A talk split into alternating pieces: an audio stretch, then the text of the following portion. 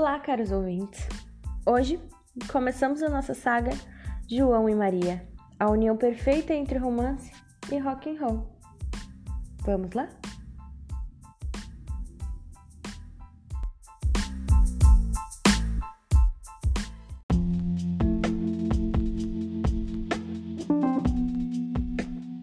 Prólogo. Maria. Eu era uma adolescente absolutamente certinha. Estudava 12 horas por dia. Não apreciava programas de televisão populares. Não saía à noite. Bom, uma vez por semana ia no cinema com as minhas amigas. Ver comédia sem censura de idade, sabe? Adorava receber elogios dos professores sobre as minhas atividades escolares. Era ver essa badalação. Tinha poucos amigos. Usava óculos quadrados sem graça, exatamente porque queria passar despercebidas nos locais em que estava. Meus cabelos estavam sempre presos, rabos, coques mal feitos, ou aquelas bananas que a gente enrola o cabelo na nuca e coloca lápis ou caneta para segurar. Não era boa com exercício físico e vestia roupas largas e confortáveis, preferentemente calça jeans velha, uma camiseta comprida e um tênis amaciado pelo uso. Vivia de regime. Não, não era anorexia. Aliás, a moda no final da década de 90 do século passado eram mulheres com belas curvas. O motivo desse alto flagelo era outro: economizar centavo a centavo para comprar livros. Tudo que pudesse carregar e devorar palavra por palavra. O dinheiro do almoço e do lanchinho da tarde? Necessários, pois estudava em período integral em uma das famosas escolas técnicas estatuais paulistas. Era gasto com parcimônia. As roupas? Nem precisava mencionar que os valores que meu pai me dava orgulhosamente a cada três meses gastava nas lojas do Brás. Bom, vamos lá. Bom, bonito e barato. Poupava um pouco, é claro.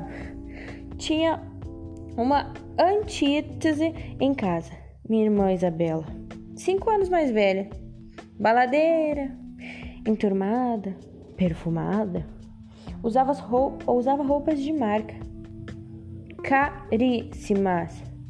Curtia exercício, frequentava bares, discotecas estava antenada nas revistas de moda. Cursava o primeiro ano de arquitetura e arranjara um estágio numa grande construtora. Sempre fora aluna mediana e, após um ano de cursinho, passara na terceira ou quarta lista de uma faculdade particular. Era, era pegar ou largar? Hum, meus pais ajudaram a aproveitar a oportunidade. Nós não nos dávamos bem motivo pelo qual raramente trocávamos mais do que três palavras: Oi, tudo bem? Eu vou dormir. As amigas dela eram o meu tormento. Farristas contaminavam nosso quarto com palavrões debochados, risada e som alto. As músicas variavam desde hip hop a sertanejos melados. Não adiantava eu espernear de raiva, exigindo silêncio, pois estava. Ah, ah, pois estava estudando. Elas riam e faziam biquinho. Após o banho, maquiagem e um sem números de trocas de look, chegavam a um consenso sobre o que vestir, onde ir e a quem caçar. Sim, Sempre havia um gato na mira delas. Meus pais, Ângelo e Júlia, não intervinham em nossas desavenças de idade. Eram adeptas da mínima intervenção. As crianças sempre se resolvem. Por outro lado, estavam atarefados atrás do, da bebê Isadora. Tive a felicidade de ser irmã de uma criança Tempora. Aos 13 anos de idade. Imagina um casal quarentão, papais novamente. Secavam ela de tanto frufru e cuidados que uma gripe era sinônimo de pneumonia severa. O meu tão sonhado quarto individual ficou em segundo plano, na antiga sala de costura da minha mãe. A nova rainha absoluta do lar ganhou um lindo quadro cor-de-rosa. Aos dois anos, ela era uma tempestade no meu sossego cotidiano. Devo admitir que amava pequena. Meus cadernos caprichados só abriam exceção para os riscos grotescos que rabiscava com lápis de cor furtados do meu organizado estojo. As mãozinhas irremediavelmente sujas de chocolate, bala, leite, essas coisas estavam carimbadas nas paredes do meu quarto, sobre os meus livros prediletos ou na camiseta limpinha que eu, com pressa, Deixei esticada para usar de manhã. Para o meu sabor, Isadora preferia de forma escandalosa Isabela. Bastava minha irmã mais velha apontar no portão de casa e a menina se oriçava atrás da Bela. Hum, pudera minha irmã trazia sempre muitos presentes realizava os seus caprichos. Suas amigas, aos sábados, colocavam ela no quarto e, entre doces, deixavam pintar, vestir e brincar com a menina. O primeiro homem que me interessei, confesso, foi Lucas, namorado da Isabela. Pecaminoso? Não. Era um rapaz que cursava o quinto ano de direito, inteligente engajado na sua carreira. Ah, estava efetivo como treine de um banco, atencioso, educado, espirituoso e poliglota. Mamãe o adorava. Descobri, cabisbaixa, numa fofoca entre Bela e sua amiga Alessandra, ouvida pela festa da porta do banheiro, que fora com ele que ela teve a sua primeira vez em apenas dois meses de namoro. Contou alguns detalhes que fizeram os meus cabelos arrepiarem. A partir daí, durante algum tempo, meus sonhos, ou melhor, pesadelos da puberdade, foram imaginando-me com ele. Vivia com remorso pelos cantos, cada vez mais introvertida e definitivamente estando ele por perto, trancafiada em meu quarto. O namoro entre os dois continua firme, o noivado e um lindo casamento digno de realeza em três anos. Mas essa é outra história. Enfim, essa é outra história.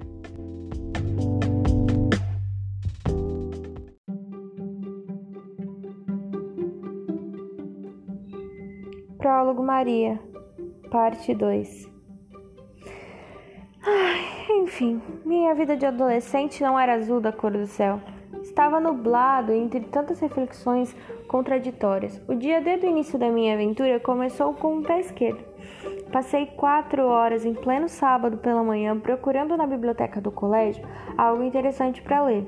Eu li a maioria dos títulos que me agradavam e a compra de novos praticamente não acontecia. Se acontecia era aquisições de, é, relacionadas com a lista da FUVEST de leituras obrigatórias. Best-seller só se fosse doação, o que seria mais raro ainda. Voltei para casa com um exemplar velho de Machado de Assis nas mãos. No portão, constatei o carro novo do meu cunhado estacionado. Pensei em pular a janela do meu quarto para não ter que topar com ele na sala. Pro meu infortúnio, a pequena Isadora me viu e minha mãe me chamou. Entrei cabisbaixa, envergonhada, cumprimentando os presentes, na esperança de fugir pro meu quarto. Assista conosco o programa, princesa, minha irmã me chamou provocativa.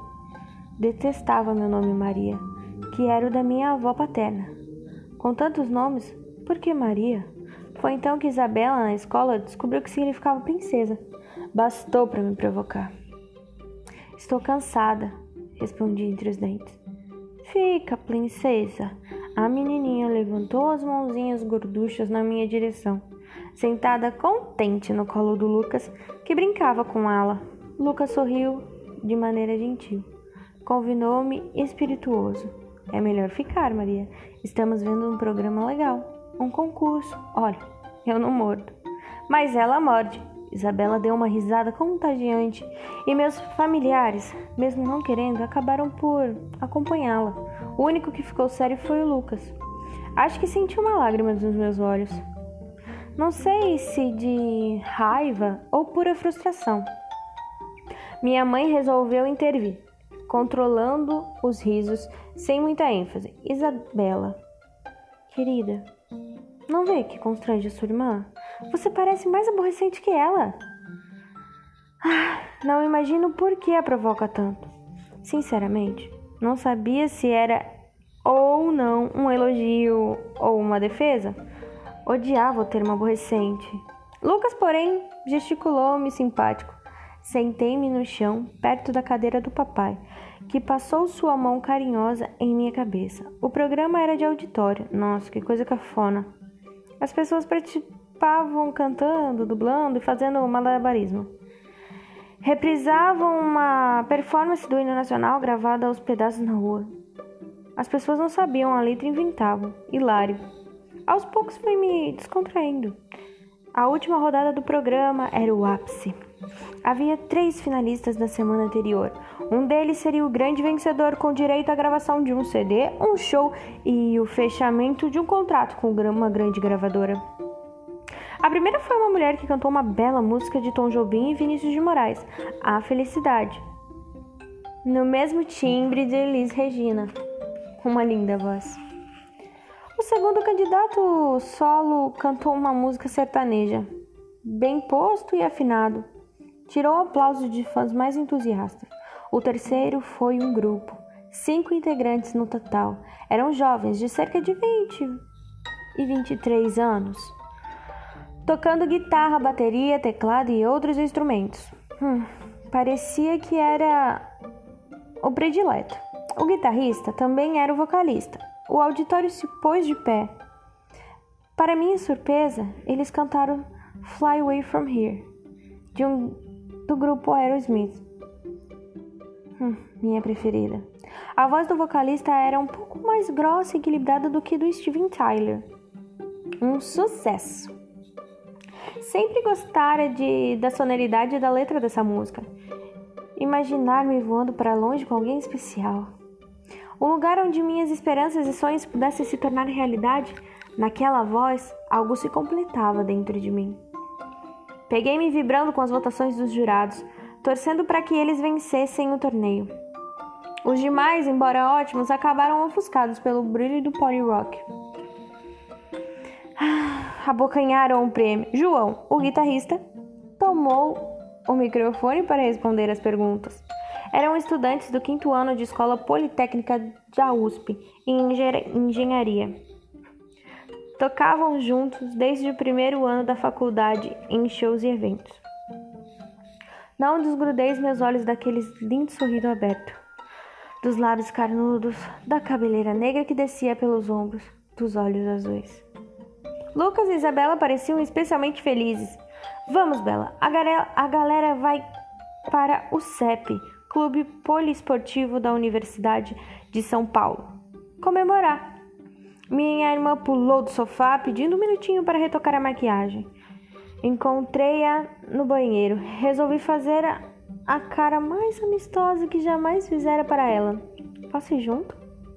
Ela parou o gloss na metade da boca e me fitou de cima a baixo. Sorriu, terminou lentamente de caprichar a maquiagem, escovou os lindos cabelos, borrifou um pouco de perfume francês, mandou um beijo para a imagem refletida no espelho. Voltou-se para mim, como se só naquele momento se lembrasse de me dar uma resposta. Levar você comigo? Tá louca?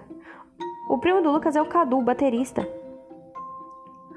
Só gente afinada. Não passaria um mico desses. Cai na real, Maria. A resposta é não, nunca. Saiu equilibrando-se no salto, ponta agulha. Voltei duplamente ofendida para a sala. O programa terminou. A partir daquele momento, minhas noites insones tiveram outro personagem. Escondida, ouvia os hits da banda que aos poucos alcançava sucesso.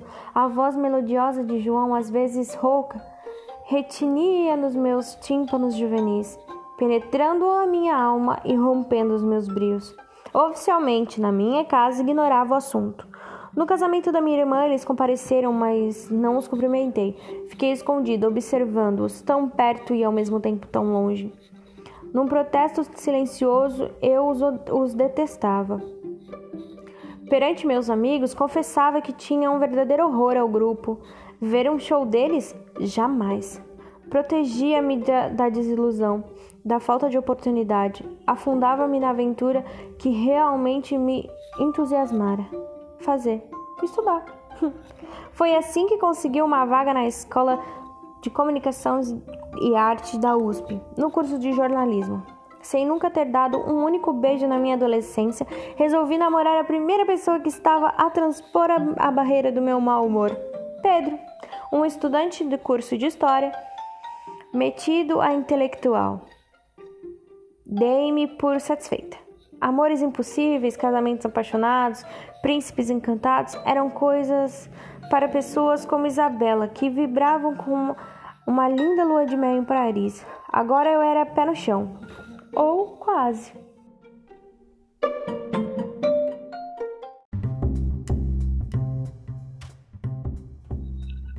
Prólogo João, parte 1 Estava com 15 anos quando tive meu primeiro encontro com a morte. Óbvio que foi apenas um encontro, nada mais do que isso. Ela apenas disse oi e me deixou seguir adiante. Eu agradeço por isso.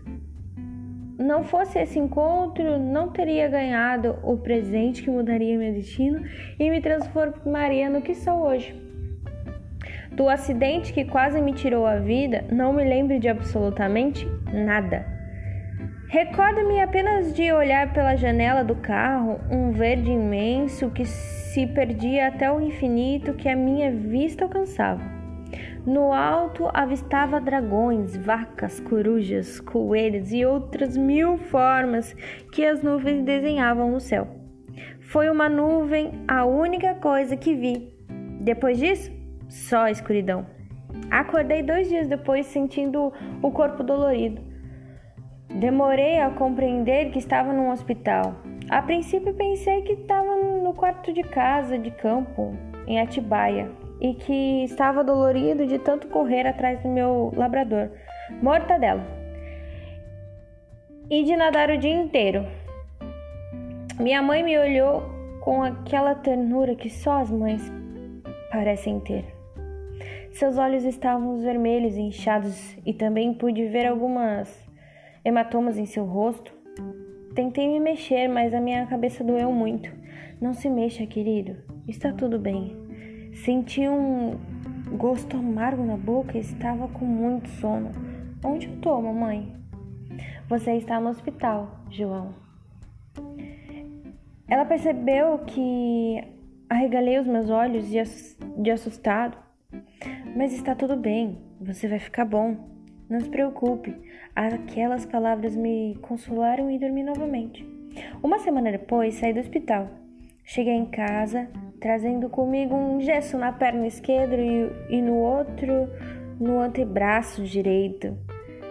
Além de uma faixa que envolvia minha cabeça, meu pai me carregou para o meu quarto no segundo andar. Ao abrir a porta, a surpresa! Sobre a minha cama estava uma caixa preta naquela forma inconfundível com as letras douradas e marcantes saltando sobre a embalagem. Fender Stratocaster. Era a minha primeira guitarra. Dei um grito tão grande e vibrei tanto que o meu pai quase me derrubou do chão. Obrigado, pai! gritava no ouvido dele, beijava seu rosto ao mesmo tempo. Quieto, João! Para com isso! Obrigado, obrigado, obrigado! Logo ele também começou a rir. Tenho que esclarecer que meus pais, principalmente o meu pai, sempre implicaram comigo por causa do meu gosto pelo rock. Sou filho único e talvez seja esse o motivo de tanta implicância. Não tenho com quem dividir as preocupações deles. Meu pai era sócio de, uma, de um grande escritório de advocacia e minha mãe era uma arquiteta com vários projetos em São Paulo e no Rio de Janeiro. Posso afirmar que eu vivia numa família aristocrata e formal. Música só clássica. No máximo MPB. Eles torciam o nariz cada vez que entravam no meu quarto e viam pôsteres de bandas de rock. Brigávamos sempre que eu dizia que, ter, que, de, que teria uma banda e que seria um grande astro. E também sempre que pedi uma guitarra de presente. Naquele dia em que meu pai chegou comigo nos braços, confessou que me ver naquele leito de hospital foi um sinal, um sinal de que os nossos sonhos são o que motivam as nossas vidas. E que devemos ser felizes porque não sabemos o dia do amanhã.